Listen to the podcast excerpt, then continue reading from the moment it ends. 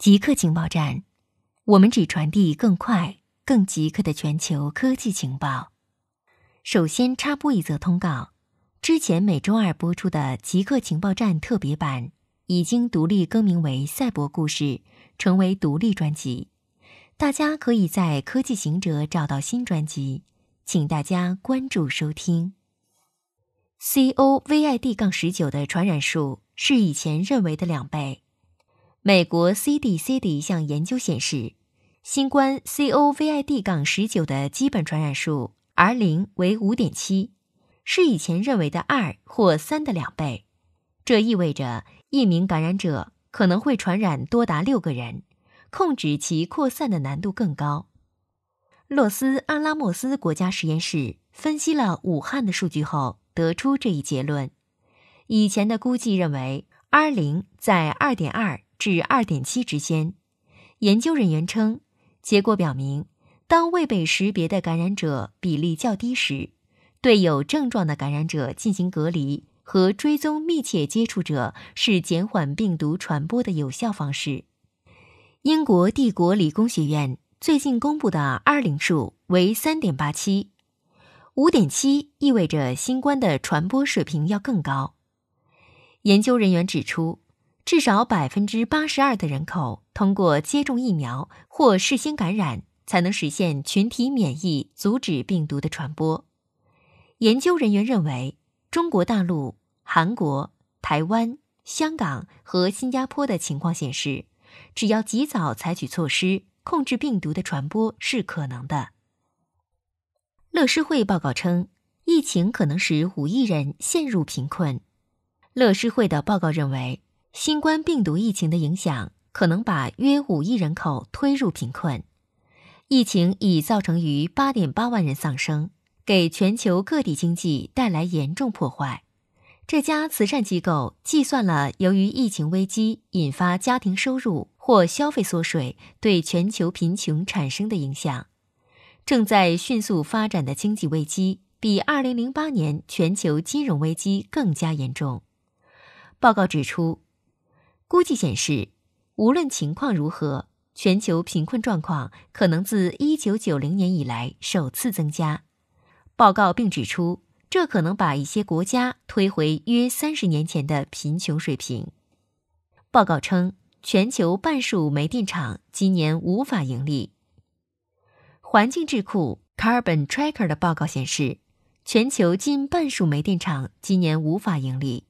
中国的燃煤发电能力。超过一千光伏，占到了总发电装机容量的六成，还有一百光伏的煤电厂正在建造之中。Carbon Tracker 的分析显示，百分之四十六的煤电厂今年不盈利，而去年的比例是百分之四十一。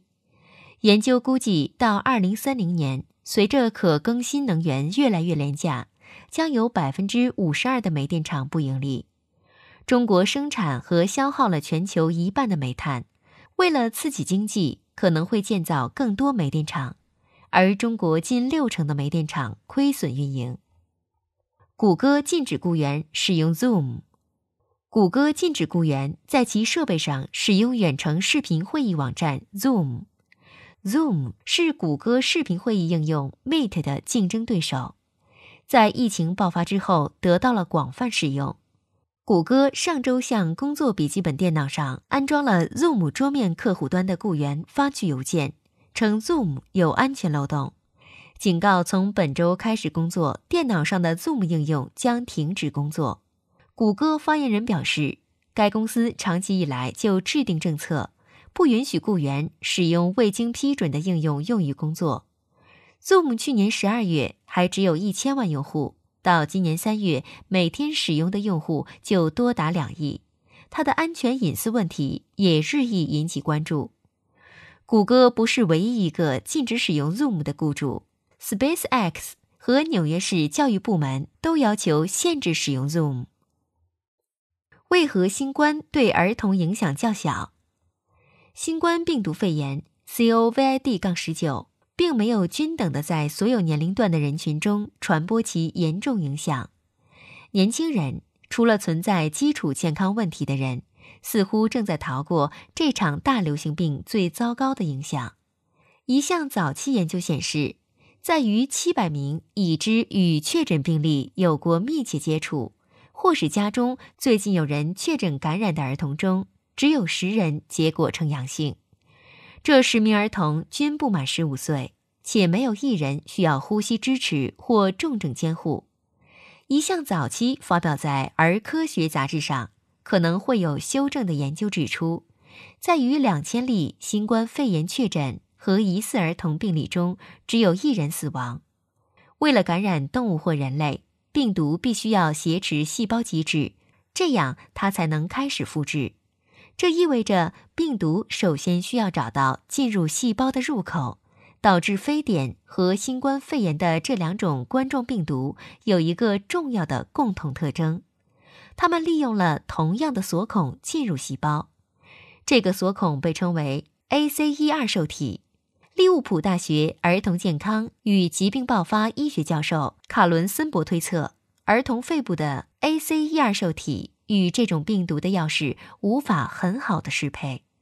固定时间，固定地点。我们下次再见。